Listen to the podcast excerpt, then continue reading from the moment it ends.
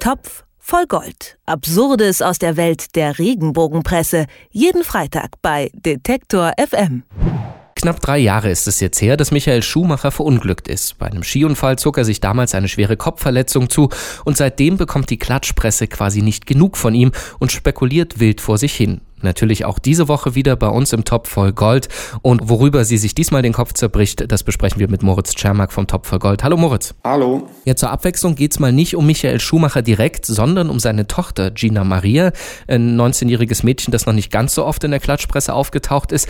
Warum ist die denn jetzt eine Titelgeschichte wert? Naja, also grundsätzlich muss man schon mal sagen, ähm, es geht natürlich irgendwie schon um Michael Schumacher. Also die neue Post, das ist das Heft, das ich mir diese Woche rausgesucht habe, kommt jetzt nicht auf die Idee, auf einmal äh, eben Gina Gina Maria Schumacher, also die 19-jährige Tochter von Michael Schumacher, irgendwie besonders interessant zu finden, sondern sie versuchen eben den Umweg über die Tochter zu gehen, um endlich mal wieder was über Michael Schumacher berichten zu können oder zumindest titeln zu können. Und auf der Titelseite ist dann eben auch nicht Gina Maria Schumacher zu sehen, sondern ein Foto von Michael Schumacher. Dazu relativ klein, drei Jahre nach dem Skiunfall. Michael Schumacher, seine Tochter zeigt ein Schockvideo. Und das, was man natürlich jetzt erstmal denkt, ist, oh Gott, oh Gott, äh, gibt es jetzt irgendwie Aufnahmen von Michael Schumacher, die besonders schockierend sind.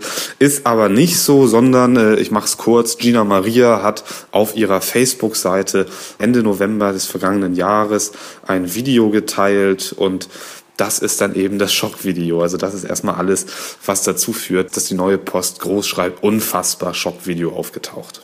Und dieses unfassbare Schockvideo zeigt einen Skifahrer, der relativ unsicher über so eine Buckelpiste fährt, nicht hinfällt, sondern dann irgendwann weiterfährt. Ähm, jetzt bin ich ja nicht mehr überrascht, was die Regenbogenpresse alles draus drehen kann, aber das ist dann schon ein großer Bogen zu Michael Schumacher, oder? Ja, du beschreibst es völlig äh, richtig. Ich habe mir das Video gerade eben auch nochmal kurz zur Vorbereitung angeschaut. Es ist so eins der typischen viralen Internetvideos, äh, auch schon eine etwas ältere Aufnahme. Ein Skifahrer hoppelt da von Buckel zu Buckel auf der Skipiste, kann sich auf den Beinen halten macht dann am Ende sogar auch noch aus Spaß eine Rolle. Also das ist alles irgendwie eher witzig gemeint. Ich vermute, deswegen hat Gina Maria Schumacher das auch irgendwie geteilt. Dazu dann übrigens der Spruch, nicht von ihr, sondern von der Seite, von der sie dieses Video dann hat. Struggling through the week like, Punkt, Punkt, Punkt. Also ein kleiner Witz zum Wochenanfang vielleicht oder zum Wochenende, wo man sagt, na, habt ihr auch so eine harte Woche hinter euch oder vor euch? Naja, das ist die ganze Geschichte. Daraus machen sie jetzt eben den großen Skandal, ähm, ob Gina Maria denn völlig von Sinn ist. Die neue Post schreibt hier einen Film auf ihrer Internetseite, gemeint ist eben ihre Facebook-Seite, zeigt einen Skifahrer und dann eben die Frage, was hat sich der 19-jährige Teenager nur dabei gedacht? Und jetzt kriselt es vielleicht auch mit Mama Corinna, denn äh, die ist ja so eine wichtige Person in ihrem Leben und das ist bestimmt jetzt ein großes Thema zwischen den beiden.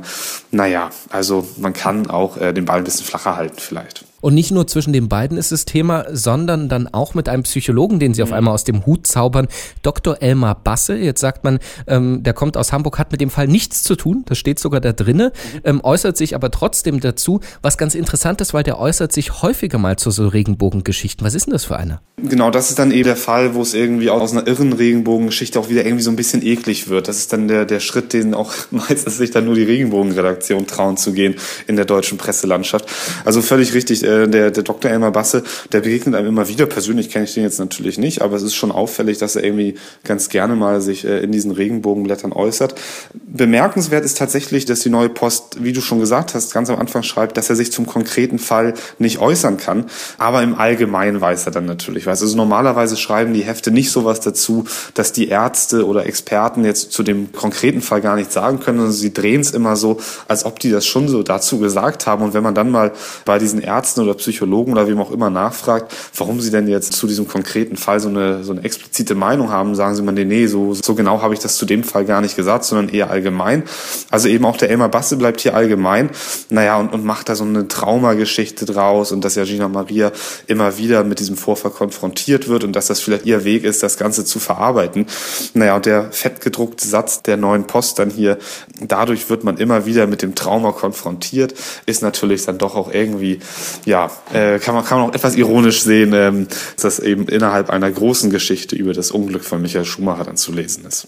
Zurück zu Michael Schumacher. Die Regenbogenpresse begleitet ja den Fall von ihm seit den drei Jahren eigentlich wöchentlich. Es kommt immer wieder äh, irgendwelche Geschichten, obwohl ja von Schumachers äh, Gesundheitszustand kaum was bis heute bekannt ist. Wenn man jetzt so eine abseitige Story sieht wie die, zeigt das auch einfach, also da ist an Ideen wirklich nichts mehr da? Ja, also es ist tatsächlich so, ich, ich habe ja das Heft jetzt gestern besorgt und habe dann nochmal sicherheitshalber geschaut, wie viel wird denn eigentlich momentan über Michael Schumacher geschrieben und es liegt jetzt tatsächlich drei Jahre zurück. Er taucht ja auch wirklich in halbseriöser oder seriöser Presse gar nicht mehr auf, was auch völlig in Ordnung ist, weil es eben, wie du schon richtig sagst, gar keine Informationen gibt.